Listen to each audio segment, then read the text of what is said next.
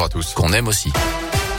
Et la une, cette bonne nouvelle, les mesures de restriction face à l'épidémie de Covid vont être levées progressivement en France, mais pas tout de suite. C'est ce qu'ont annoncé hier Jean Castex et Olivier Véran avec plusieurs échéances à retenir, les agriers. Oui, d'abord lundi prochain, le 24 janvier, ce sera l'entrée en vigueur du pass vaccinal pour les plus de 16 ans, sous réserve du feu vert donné par le Conseil constitutionnel. Il doit se prononcer dans la journée.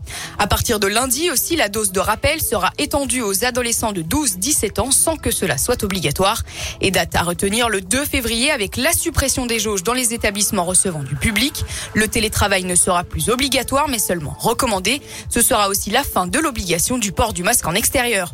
Enfin, retour à une vie presque normale pour les vaccinés tout au moins le 16 février avec la réouverture des discothèques, reprise de la consommation debout dans les bars, reprise des concerts debout. La consommation sera à nouveau possible dans les stades, les cinémas ou encore les transports. Merci Léa et bonne nouvelle aussi pour les parents et les enfants. Le protocole sanitaire pourrait aussi être allégé dans les écoles au retour des de février. Dans l'actu également, une candidate à la présidentielle en visite chez nous, Valérie Pécresse, est attendue en Haute-Loire ce vendredi sur invitation de Laurent Vauquier, le président de la région. La candidate LR va visiter à 11h la maison de santé de Dunière. Elle se rendra ensuite en début d'après-midi au Puy-en-Velay, direction l'Hôtel des Lumières et la cathédrale avant de participer à une réunion publique après 15 heures, salle Jeanne d'Arc.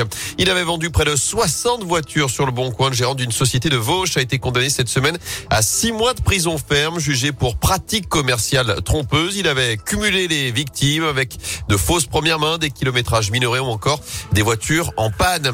Enfin, c'était il y a 80 ans, jour pour jour, la catastrophe de la Chana, un coup de grisou qui avait coûté la vie à 65 mineurs sur la commune de Villars. Plusieurs événements sont organisés à partir de 17h ce soir pour commémorer cet événement en présence notamment de descendants de victimes.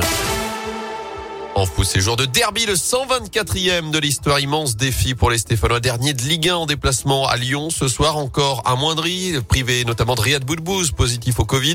Des Verts qui restent sur six défaites d'affilée en championnat qui n'ont jamais gagné au Parc.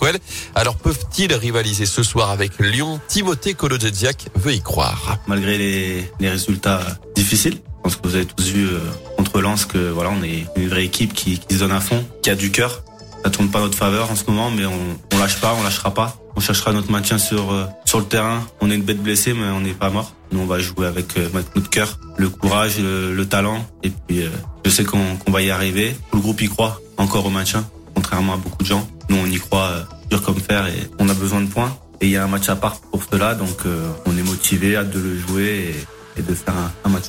Oh, LASS, coup d'envoi de la rencontre ce soir 21h sans supporters stéphanois, vous le savez, interdit de déplacement jusqu'à la fin de la saison d'ailleurs par la commission de discipline de la Fédération française de football après les incidents face à Jura Sud au début du mois et ce sera également sans Eliakim Mangala qui a tout de même signé son contrat chez les Verts. Le défenseur international de 30 ans s'est engagé jusqu'à la fin de la saison pour cette mission maintien en Ligue 1 et pourra débuter le week-end prochain en Coupe de France à Bergerac.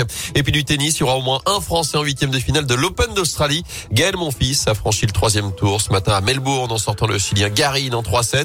Adrian Manarino va tenter de limiter en fin de matinée face au Russe Karatsev.